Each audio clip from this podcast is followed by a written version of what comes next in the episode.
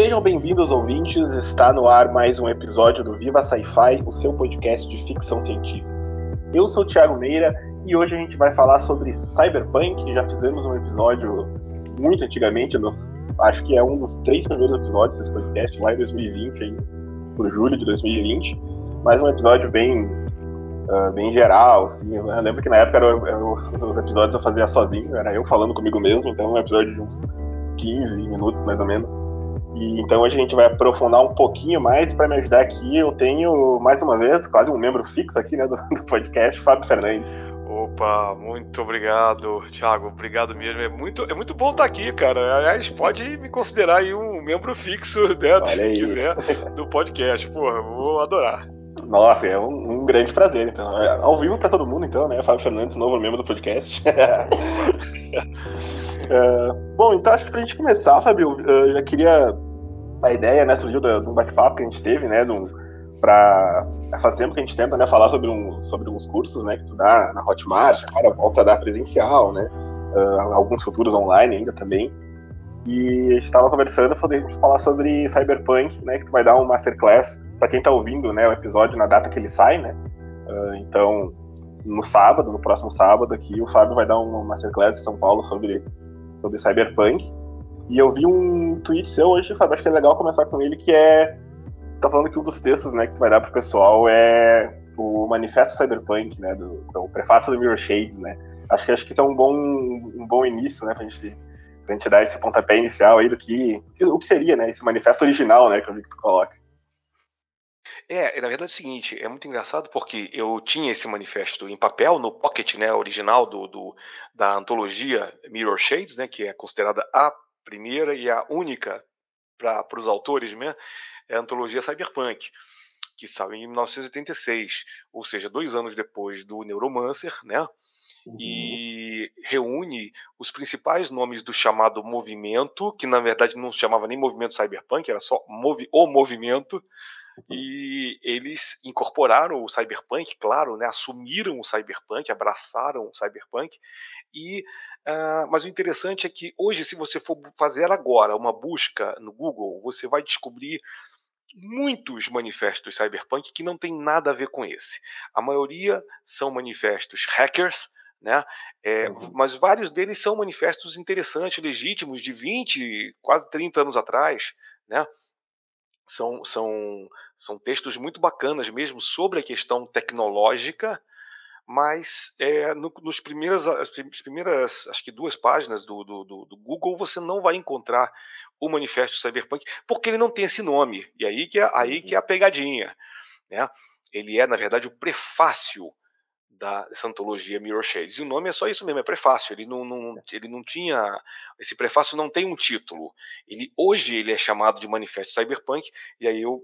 No, quando eu fiz um post hoje no Twitter e no Facebook, eu coloquei Manifesto Cyberpunk original mas a, o, o, no, dentro do texto, que tem sete, sete páginas, pelo menos, o Bruce Sterling, que é o organizador e né, um dos membros do, do, do movimento, e o prefaciador, ele trabalha mesmo aquele texto como se fosse um manifesto, né?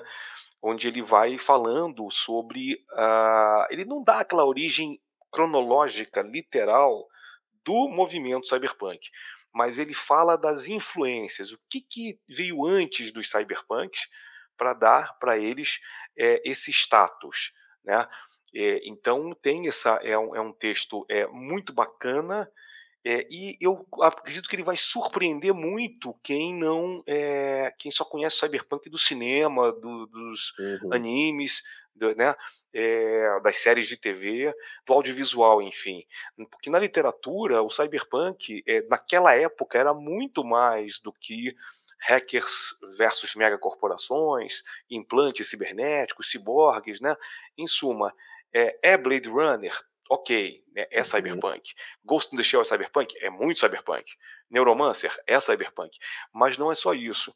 E aí ele vai falar de é, da genealogia do movimento, né? É, e de autores que inspiraram os cyberpunks. Então, só para dar um spoilerzinho aqui, como eu coloquei no post, né? É, um dos autores que eles é, apreciavam muito, que foi uma grande inspiração para eles, foi o Philip K. Dick, que é um autor muito conhecido dos brasileiros e que eu também tive a oportunidade de traduzir, né, de traduzir dois livros, traduzir o Vales e o Homem do Castelo Alto. E é um autor que é, cuja cuja questão também de buscar o é, é, a diferença entre realidade e, e, e, ficção, né? o que é real e o que é irreal, se você é humano e se você não é humano. Né? É, para pegar uma outra coisa que não tem muito a ver, mas, mas ao mesmo tempo tem, né? Matrix. Matrix uhum. tem toda uma estética cyberpunk, bem William Gibson, né? Do, do, do, visual, né? Do roupa de couro, óculos escuro espelhado, mas eu acho que eu falei isso com você, não sei se eu falei em outra, na, na, na outro, nosso outro podcast sobre tradução. Uhum. Em algum momento eu comentei o seguinte: quando entrevistaram pro, depois do, do primeiro Matrix, entrevistaram o William Gibson e perguntaram, poxa, mas e aí, o visual, né? Tudo neuromancer, tudo mais. Como é que você se sente saber que os na época os irmãos Wachowski, né, tinham copiado, é, copiaram é, Neuromancer. Aí ele falou assim: não, não copiaram o Neuromancer, eles pegaram a estética cyberpunk do Neuromancer, mas a história é Philip K. Dick. Uhum. E, e, e, os dois são né, ligados ao, ao, ao cyberpunk. Né? É, até uh, dois pontos, né? O, o Mirror Shades, ele teve, se uh, se não me engano, saiu no Brasil pela, pela Argonauta, se não me engano, não? Não, saiu em Portugal, né? Argonauta em é portuguesa. Não, uhum. não, não saiu no Brasil, não. Saiu no saiu em Portugal com o título de Reflexos do Futuro. É, e, e, ela tinha o, esse prefácio? Tinha, tinha esse prefácio. Tinha. Uhum. É, mas, eu, mas assim, é, eu, fiz, eu, eu, acabei de fazer a tradução, fiz a tradução direto do, do, do, do inglês, né? Uhum. Porque no português é, é, uma coisa que até hoje em dia até os portugueses não, não, não, não concordam, né? O tradutor na época, porque a tradução foi feita pouco depois, a tradução foi feita na década de 80 ainda. Uhum. A palavra cyberpunk não era muito comum nos anos 80, por incrível que pareça. Né? Em 89 eu, eu li o Neuromancer, né? quando eu fiquei chapado pelo, pelo cyberpunk, e ainda era uma coisa que a gente falava e dizia, oh, que coisa interessante, que palavra louca, cyberpunk. Né? Mas o pessoal que curtia uma literatura anterior, tipo Asimov e Clark, detestava, achava que era um modismo que ia passar rápido. Né? Uhum. E, e, o tradutor português traduziu o cyberpunk como cybermaníaco. Né? Ninguém sabe, nem os portugueses entendem por que, que ele fez isso. Né? Hoje em dia, é claro, eles não, não, ninguém leva em conta isso. O pessoal fala cyberpunk mesmo e acabou, né? Mas a, a, a tradução portuguesa tem um, tem um problema, e não é só a questão da, da língua, ah, a língua, o português continental e o português brasileiro têm diferenças. Né? A argonauta, e aqui eu vou falar uma coisa que eu já conversei com amigos portugueses, não é uma, não, não vou falar isso como caráter ofensivo, mas como um tradutor.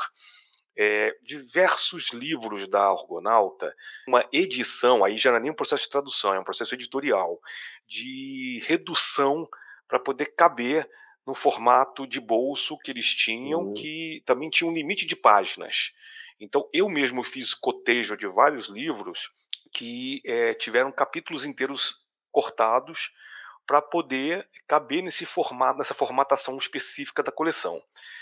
E não sei se isso aconteceu no Reflexos do Futuro. Eu lembro de ter lido, foi a primeira vez que eu li o Mirror Shades, foi realmente na tradução portuguesa, foi em 90 ou 91, pouco depois de ler o Neuromancer, né?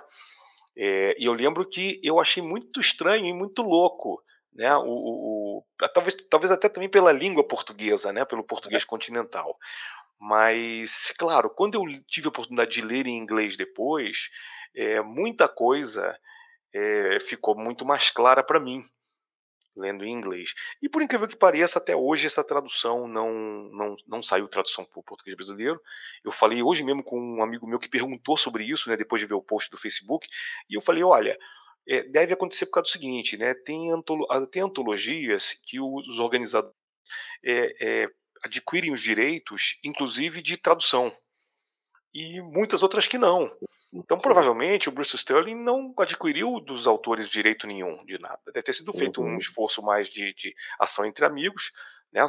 Que evidentemente a editora na época, que é a Ace, né, pagou, mas não, é, eles não não devem ter obtido nenhum direito de tradução da antologia como um todo. Então, o, no Brasil, o autor, o editor provavelmente teria que de novo procurar autor por autor, agente por agente, e aí desorganiza né, o negócio. Não, não, então eu, eu, imagino que não vai dar mais para traduzir é, e publicar a antologia Mirror Shades tão cedo. É, eu lembro que no podcast que a gente gravou com o Cherchenesky, ele sobre o Philip K. Dick, ele falou também que a, a, os primeiros contatos que ele teve foi né, pela coleção Argonauta, e ele, nossa, ele lembra que ele comentou que a tradução era. Uh, não, como tu falou agora, não a tradução, né, mas como era, era sofrível, né, porque ele, ele usou esse termo, assim, né, uhum. traduções, né, do, das novelas, dos contos, eram, eram bem, bem ruins, talvez não seja a palavra, né, mas como elas pecavam muito, né, na, na coleção Argonauta. Isso, não, exatamente. O, o, tem essa, essa, tinha esse problema, como eu falei, da edição, e algumas houve realmente uma questão de, de, de, de tradução. Mas, de novo, é, aí são as vantagens e desvantagens do mercado. O mercado português, assim como o espanhol e o italiano, traduz praticamente tudo que, que vem do exterior. É, quer dizer, traduzia. O mercado português agora também deu uma, deu uma, uma recolhida. Mas é, tinha então, assim, a Argonauta publicava pelo menos um livro por mês. Então, eu imagino que é um ritmo que é massacrante. Para o tradutor também, né? Aí, nesse uhum. ponto, eu não vou, eh, não vou, sem conhecer melhor o contexto, eu não vou culpar os tradutores por isso. É. Mas a editora acaba fazendo opções que não são muito boas, né? Então, uma tradução muito rápida, uma revisão muito rápida, uma edição, como eu falei, que realmente sim, cortou, cortava capítulos ou pedaços enormes de capítulos para poder caber né, no, no espaço do, do, do, da publicação e realmente não, não, não facilitava para a gente poder é, entender isso. Mas veja, olha que interessante, né? É, esse talvez seja um dos verdadeiros problemas que pré-internet, né, para a gente obter conhecimento. A gente era obrigado a recorrer a essas edições. Né? E se a gente não soubesse inglês suficiente, eu já sabia inglês, né? Nos anos 90, 90 eu já já, já trabalhando como tradutor mas às vezes a gente não, era mais fácil e rápido obter um livro em português de Portugal do que um livro nos Estados Unidos ou na Inglaterra. E aí tinha esses problemas, né? Uhum. A gente estava vendo, né, que o, o The Romancer ele é de 84, né, e o Your Shades ele é 86, né. Eu que falando no início ali que uh, não, o, esse manifesto ele não faz nessa linha cronológica, assim, mas, sim, tu acha que uh, o Neuromancer ele impulsiona assim, o lançamento da, dessa, dessa coleção? Tu acha que o movimento ali já, uh, já tinha uma certa existência meio que conjunta com o Neuromancer uns dois anos aí? Então é o seguinte, de 80 a 86, é, a gente pode dizer que o movimento cyberpunk foi todo por essa, por essa época, né? Mais ou menos em 81, 82, surge uma revista chamada Omni, editada pela Ellen Detlow, que está aí até hoje no mercado, uma das maiores uhum. editoras e antologistas dos Estados Unidos. Né? Eu tive o prazer de tê-la como instrutora na Clarion West em 2013 e é, ela faz, fez um trabalho fantástico, né? Os contos quase todos do William Gibson, que, que ele escreveu muito poucos contos, né? Eles estão praticamente todos na antologia Burning Chrome da que acho que saiu pela Aleph, se eu não estou enganado. E tem outra coisa também que eu lembrei agora. Tem uma antologia. Nós nunca tivemos a Mirror Shades aqui, mas nós tivemos uma outra uhum. antologia chamada Futuro Proibido, que saiu aqui pela editora Conrad, que tinha inclusive dois contos curtos inéditos do William Gibson no Brasil, que são contos em que ele imita William Burroughs. Né? E que, e, esses contos não estão na, na, na, na Mirror Shades. E que essa antologia tem quase todos os cyberpunks que estão na Mirror Shades, mais alguns outros. É uma antologia muito, muito interessante, que, que era para sair em dois volumes aqui, só saiu o primeiro. Eu fiquei sabendo depois pelo editor na época que não, não vendeu o suficiente no, no, no Brasil, uhum. infelizmente, mas era essa aí era baseado numa outra editora chamada Semiotext, que foi uma editora independente americana que é, estava super antenada com essa revolução na época que estava ligada aos cyberpunks. Né? Mas aí há outros autores também, é, como o Peter Lamborn Wilson, né, que é o Hacking Bay, que morreu recentemente, é, o próprio William então eles estavam, e são pessoas, essas pessoas também são pessoas é, é, em cujos ombros, vamos dizer assim, o Cyberpunk se apoiaram. E, então assim, a gente não teve o Mirror Shades, mas teve Futuro Proibido, que inclusive eu recomendo fortemente que as pessoas procurem em sebos, em algum uhum, lugar, uhum. porque vale a pena. E se pudesse pontuar, então, Fábio, um pouco do que, uh, do que mais tu vai tratar, né, uh, na, na Masterclass, né, que tu vai dar aí nos, nos cursos mais para frente, né, se puder falar um pouco deles também, né, dar um, um leve spoilerzinho pro pessoal também sobre quais seriam tipo, os pontos principais né, da, dessa tua masterclass? Então, vamos lá, vamos começar né, do começo. Né? É, uhum. no sábado, dia 11 de junho, eu vou ministrar é, presencialmente, e vai ser, vai ser muito legal, porque vai ser a primeira vez em dois anos e meio que eu vou né, dar um curso presencial. Vai ser é, a masterclass Cyberpunk, vai ser na livraria Tapera Taperá, que é na Galeria Metrópole, aqui no centro de São Paulo, pertinho da Praça da República. Vai ser no sábado, dia 11, às 10 da manhã. E nessa masterclass, o que, que eu vou fazer? Eu vou dar um, um aulão né, de duas horas, onde eu vou falar não só do que eu agora, quer dizer, hoje agora aqui eu só realmente dei uma, uma, uma pitadinha, né, uma, uma, coisinha uhum. sem spoilers, né, do manifesto.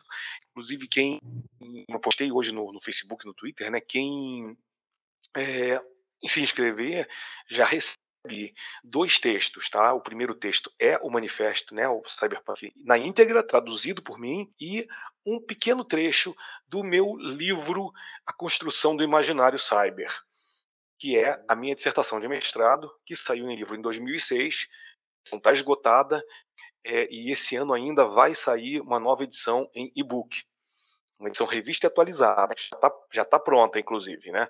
Eu vou me ah. preparar agora e vou, vou, fazer um trabalho de editoração, tudo mais, hum, contratar uma capa nova, tá? Se tudo correr bem, até agosto tá no, no, no Kindle esse, esse, esse livro. E eu vou, pegar, eu vou pegar um trechinho né, um do livro, vou enviar também, que é para discutir o quê? Primeiro, por que, que o cyberpunk chama cyberpunk? Quem foi que deu esse nome? Em que ano que deu? Isso eu vou falar, mas não é só, né? É por que, que o cyberpunk realmente tem esse nome? Por que, que ele pegou? Né? É, e e o principal, né, uma coisa que a gente discute muito, que eu e você já conversamos sobre isso em algum momento, que é o seguinte: as pessoas se identificam com o cyberpunk, por quê? Por, muito por causa do audiovisual, né? Porque você vê o quê? Uma cidade, é uma coisa no ar, uma cidade com neon, é, pessoas vestidas meio punk, né, revolucionários, hackers lutando contra megacorporações, são ciborgues ou têm implantes. Isso, tá, isso, isso é cyberpunk? Isso é muito cyberpunk. Mas não é só isso se você for ler o próprio William Gibson, o Bruce Sterling, o Rudy Rucker, é, que, é, John Shirley, que são os autores principais que começaram o movimento cyberpunk, e também tem autoras como Pat Caddy, por exemplo, esses autores todos vão colocar tudo isso que eu acabei de falar para como também vão poder falar de relações entre é, moda, design, é, cultura muita música e literatura, e onde isso tudo entra com a tecnologia. Então, a Masterclass vai ser isso, vai ser realmente uma, um aulão onde eu vou falar de todas essas relações.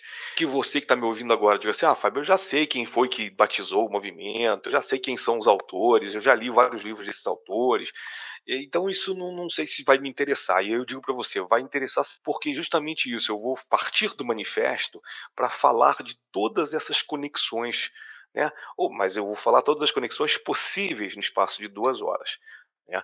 E na sequência eu vou uh, falar, eu vou falar aqui uma vez porque vai, vocês devem estar ouvindo isso no, na véspera, né, do lançamento da, da, da, do, da aula, né, do, do aulão, né, ministrar mais dois cursos é, online e especificamente sobre é, o cyberpunk, tá? Então, o primeiro curso vai é, tem, já tem o título de Os Punks da Ficção Científica. Claro, o foco vai ser no cyberpunk, mas eu vou também nesse curso falar de steampunk, solar e do punk brasileiro, né? De que estão sendo criadas nesse momento, como o Tupini Punk, o Sertão Punk, que, que, que apito tocam né, esses punks brasileiros. Né? Quem está fazendo isso agora? Então, assim, de novo, talvez vocês já saibam disso, mas eu garanto que tem muita coisa que vocês não vão saber e vocês vão ver o curso para né, poder descobrir. E uma coisa que já me tinham me cobrado um tempo atrás, eu me prometi que ia fazer, e agora eu vou poder fazer, que é uma oficina literária cyberpunk. Eu vou fazer uma oficina de ficção científica voltada para cyberpunk.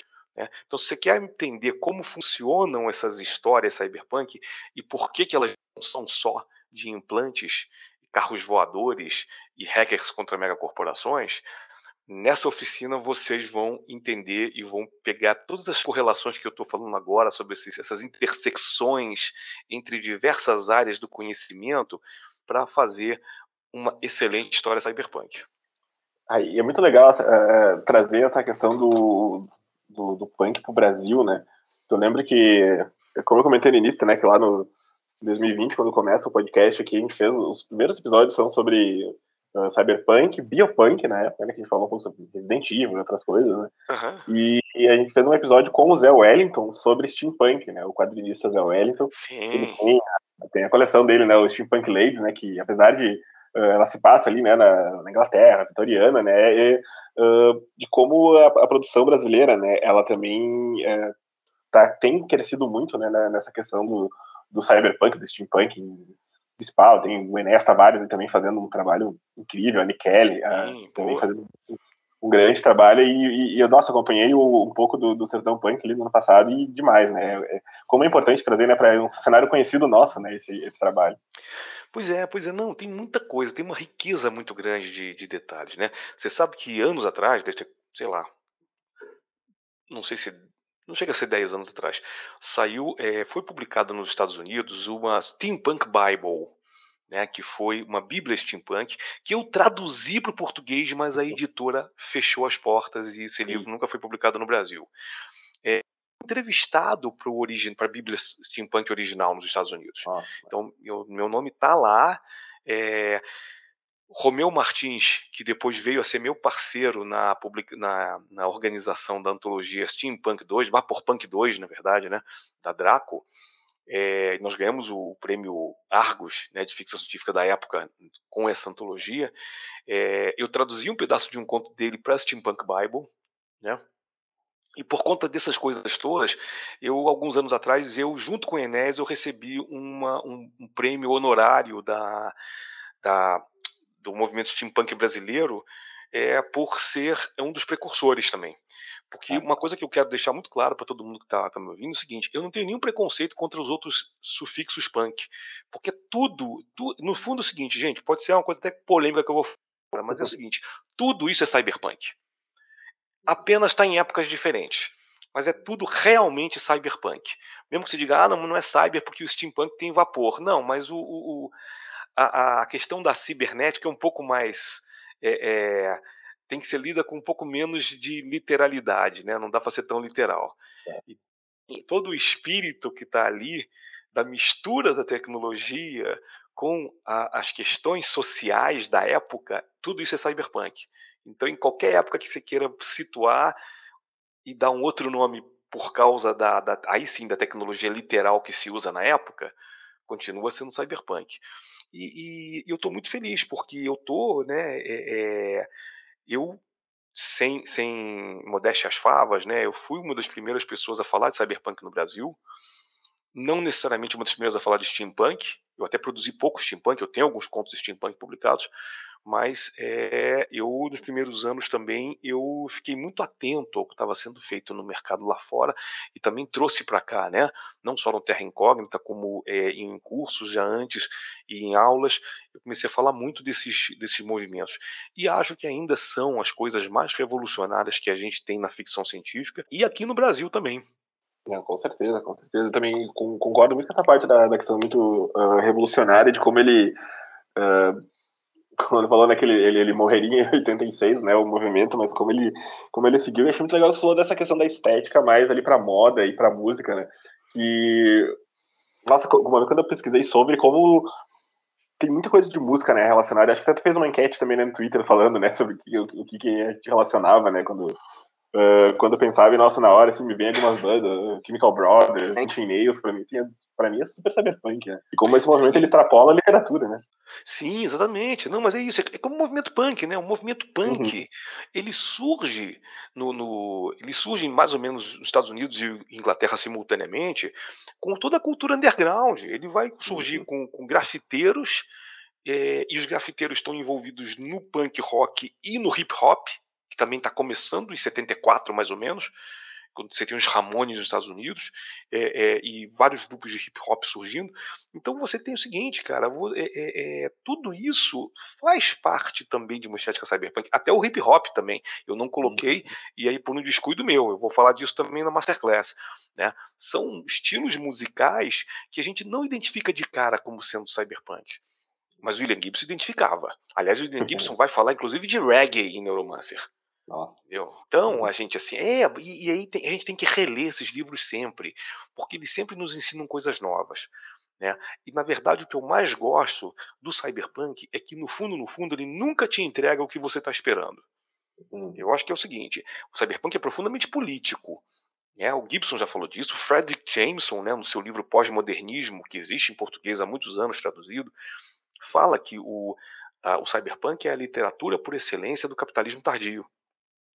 E é interessante porque o, o, o, cyberpunk, como literatura, ele sofre os efeitos do capitalismo. Porque hoje, muita gente que escreve cyberpunk, é, na verdade, sem perceber, transformou o cyberpunk numa commodity. E, e pega o cyberpunk para fazer só o aspecto audiovisual. Né? Isso, vou repetir, isso é ruim? Não, isso faz parte. Só que não é a única coisa. Né? Talvez seja a ponta do iceberg. Então, a gente precisa falar mais vezes de quanto né, do, esse iceberg tem, que, com, como é o tamanho enorme desse iceberg embaixo da linha da água. Né? E a música faz parte disso. E, na verdade, você tem várias vertentes, como eu falei agora, o hip hop e o reggae também fazem parte disso. Né? o punk rock sim, mas de repente mais o pós-punk que vai virar depois eletrônica, né, que vai misturar com synthwave, darkwave, é, industrial, o Nine Inch Nails, por exemplo, né? Uhum. E nossa, cara, é, é, tudo. Joy Division, Susan the Benches, é, é Sex Pistols, entendeu? É, tem a, a, fúria né, jovem do, do, do rock com a, a, coisa do dark wave, que são aquelas melodias mais tem o ethereal também, que são melodias etéreas, é, cheias de ecos, é, com sonoridades mais sombrias, vamos dizer assim, mais decrescentes, né? E, e que transmitem perfeitamente sensações como, por exemplo, o Hacker Case andando na, na chuva de noite em Shiba City, é, no Japão, quando começa a narrativa de Neuromancer, por exemplo. Nossa, muito massa, muito massa.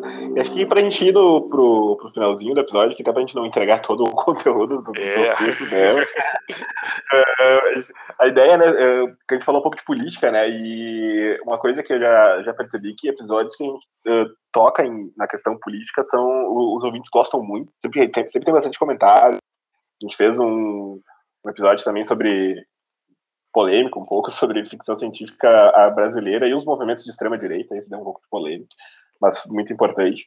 E tem um curso também, né, que, que tu falou que vai ter atualização, né, que é o de ficção científica no campo político, né, que eu quase comprei, ainda bem que a gente conversou, porque eu quase comprei ele no dia ali que a gente conversou. Mas falou, vai, tem, tem, tem novidade para ele também. É, tem novidade, exatamente. Eu, quando começou a pandemia e que eu não pude mais fazer curso é, presencial, eu imediatamente comecei a planejar alguns cursos online assíncronos, né? Quer dizer, com aulas pré-gravadas. Então eu peguei esse curso, né, que eu tinha dado na Tapera Taperá mesmo, no mesmo lugar onde eu vou fazer agora a Masterclass. Uns anos atrás eu fiz a presencial, né, FC no campo político, que foi um sucesso. Lotou a turma, tinha gente, tinha fila de espera, uma coisa que me surpreendeu muito, porque eu não imaginava isso, né, que, que foi um curso que eu dei assim, que eu resolvi ministrar, é, num, porque eu estava batendo um papo com uma conhecida minha no Facebook, e ela é uma pessoa que é atuante, trabalhou com MST, é mega de esquerda, e uma pessoa que, que leu muito, só que no meio da conversa, falando de ficção científica, ela deixou claro que ela não curtia muito literatura de ficção científica, entre outras coisas, porque ela não conhecia nada de ficção científica que se relacionasse com política. Para ela, é uma literatura essencialmente apolítica ou antipolítica. Eu virei para ela e falei: não, não é verdade. Você já leu 1984, já leu Admirável Mundo Novo, Fahrenheit 451? E ela me falou assim: olha, não, eu conheço os livros de fama, claro, mas eu não li nenhum deles. Eu falei: ah, então você precisa ler. E aí eu comecei a pensar: puxa, é, ela não é a única pessoa que não, não conhece isso. E que tal se eu fizesse um curso que apontasse para as pessoas: olha, é, vocês já leram esses livros? Tá, se vocês não leram, leiam. E se vocês já, já leram, é, que tal a gente também indicar outros livros para vocês interessantes que possam falar dessas questões todas né, de política de modo geral, né? Poder falar da esquerda, da direita, poder falar do, do de quando o, o autor decide ser, entre aspas, neutro e de como isso entrega a convicção política do autor, né? Fala dos apagamentos, né? Então, é, eu fiz esse curso e quando a pandemia bateu, eu transformei esse curso numa versão um pouco mais é, enxuta, né? E botei na plataforma Arte. Esse curso ainda está lá, junto com outros dois cursos. É uma oficina literária, que é uma oficina literária que, embora seja tenha um foco na ficção científica, ela tem lições que são para outras, abertos para outros gêneros também, e uh, uma oficina ultra curta chamada O Texto como Origami, que é um método especial que eu desenvolvi de você pegar um texto pequeno e poder desdobrá-lo para ele ter um tamanho muito grande. Esses três, esses três cursos estão ainda lá, é, mas como eu falei para o Tiago, é, eu vou fazer atualizações. Né? O primeiro que vai ter atualização vai ser o, o é, Ficção Científica no Campo Político. Eu ainda estou planejando aqui, porque eu tinha feito uma oficina online é, de FC no campo político no ano passado, quando eu estava na Itália. Eu fiz online, isso é síncrona, né, uma diferença de 5 horas aí, eu, tava na, eu dava o curso meia-noite lá em Roma e 19 horas aqui no Brasil. Mas foi muito legal, foi um sucesso também, teve turma cheia também. E, e ali eu desenvolvi uns pensamentos e umas conversas de coisas que não entraram na primeira versão do curso. Então eu não sei ainda se eu vou acrescentar aulas novas ou se eu vou regravar é, as aulas antigas. Uhum. Tá? De qualquer maneira, até o começo do semestre que vem, esses cursos da plataforma Hotmart vão estar atualizados. Aí eu vou fazer um grande anúncio deles nas redes sociais. Claro que aqui também vai, vai ter um anúncio em, em grande escala também, pode, pode apostar. Maravilha. Uh, então, para fechar, se quiser relembrar o pessoal aí do horário e o local de onde vai ser a Masterclass aqui de sábado, fica à vontade que a gente vai se encaminhando para nossas considerações finais. Beleza. Então vamos lá. É, o, a oficina é. A oficina não, desculpa. Nós vamos ter primeiro é a Masterclass Cyberpunk, que vai ser agora, no sábado, é, dia 11 de junho, das 10 horas da manhã ao meio-dia e vai ser na Livraria Tapera Taperá, em São Paulo, na Avenida São Luís 187, é dentro da Galeria Metrópole. O investimento é de R$ reais e é, os interessados devem mandar um Pix para o endereço de e-mail zero absoluto, zero é por extenso, tá? Z-E-R-O, absoluto, arroba gmail.com e mandar, na, na sequência mandar um e-mail para mim por esse mesmo endereço para dar os da, seus dados cadastrais, né, e confirmar que, que, que enviou o Pix. E, é, é isso. Eu já vou, inclusive, já, eu já assim que reconfirmar a, informa, a inscrição, eu já envio esses dois textos. E no sábado a gente vai ler esses textos juntos e bater um grande papo para falar de todas essas referências que envolvem o cyberpunk, para mostrar para vocês que, que tem nesse iceberg, né? Que não é só a ponta. Aqui que eu vou, vou mostrar o que está submerso. Demais, demais. Nossa, vai ser, vai ser incrível. Infelizmente, eu não sou de São Paulo, senão estaria lá presente com certeza. Mas em breve estaremos por aí também. Pra gente vai ter um papo presencial também com o Fábio e uma galera. Quem sabe a gente faz um encontro aí em algum lugar também, né, Fábio? Pô, não, seria maravilhoso. Eu tô, é, tô esperando isso ardentemente, cara. Massa, demais. Bom, a gente vai ficando por aqui, então, pessoal. Espero que vocês tenham gostado do episódio. E quem uh, comparecer aí no, na Masterclass do Fábio aí no, no sábado, quiser, que, que, viu aqui, né, não sabia ainda, quiser dar um toque lá, fala pro Fábio que ouviu no podcast, marca a gente lá, tira foto e vamos divulgar esse trabalho uh, muito massa aí que o Fábio tá fazendo. É, a gente vai ficando por aqui, então. Você pode encontrar a gente nas redes sociais, tanto no Instagram quanto no Twitter, como Viva Sci-Fi. A gente volta na semana que vem e até lá, lembrem-se, assistam Sci-Fi, leiam Sci-Fi e vivam Sci-Fi. Valeu!